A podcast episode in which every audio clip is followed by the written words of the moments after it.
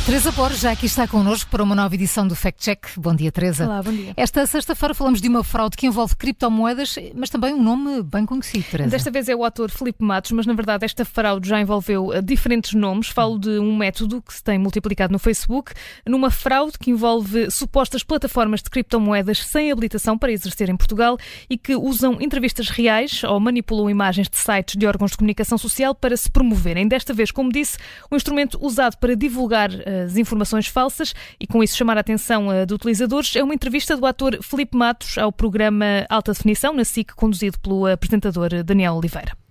E então, em que consiste essa fraude? Ainda com pequenas nuances, tem sempre a mesma formulação, uma fotografia da entrevista à figura pública a que se refere, neste caso ao autor Filipe Matos, com um link falso que em alguns casos remete para um site que nada tem a ver com o que é referido, noutros casos para uma página igualmente falsa do jornal digital Eco. Neste último caso, a publicação assume normalmente a forma de uma suposta notícia sobre uma intervenção do Banco de Portugal, com citações e mesmo com a transcrição de partes dessa conversa que não não O texto da publicação detalha também que a figura pública em causa terá divulgado informações financeiras de tal magnitude que podem abalar as fundações da sociedade portuguesa. Neste caso, hum, na entrevista relacionada com Felipe Matos, diz-se mesmo que eh, o ator foi chamado de irresponsável pelo apresentador Daniel Oliveira. Bom, que dramalhão que vai para aí. Mas olha, já, já sabemos que o conteúdo é falso, não é? Mas não há aí nada de verdadeiro nessa publicação. Apenas, apenas a imagem é a única coisa verdadeira nesta publicação, tendo uh, sido retirada de facto de uma entrevista real ou seja, a Filipe Matos esteve mesmo no programa da SIC, eh, como um, no programa da SIC, Alta Definição, mas não foi chamado de irresponsável pelo uh, entrevistador, Daniel Oliveira. Tudo o que uh, consta na publicação, uh, de facto, não existiu. Tudo o resto consta na, na publicação.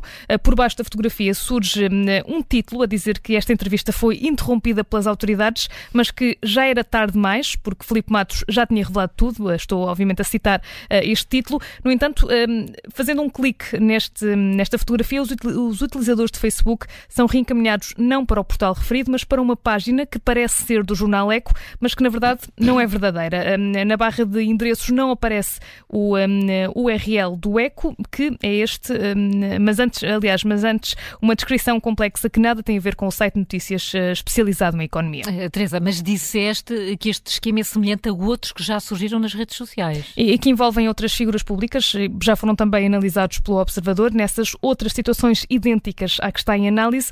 O Banco de Portugal já tinha dito ao observador que, hum, embora a entrevista em causa possa ter acontecido, o conteúdo da página para que remete o link enviado eh, aparenta ser falso. A instituição rejeita também ter havido qualquer interferência por parte do Banco de Portugal em relação a entrevistas deste género. Teresa, vamos então ao crime, se bem que me parece que não vem aí grandes surpresas. É o crime vermelho. O Banco de Portugal não interrompeu um, a entrevista deste ator, Filipe Matos, na SIC, e o conteúdo, o conteúdo da conversa também não tocou em nada do que é referido nesta publicação. Trata-se de uma tentativa de fraude. E por isso leva um carinho vermelho. Fez de fact-check de sexta-feira. Se não viu desde o início, pode fazê-lo através do podcast. A edição de hoje fica disponível dentro de minutos.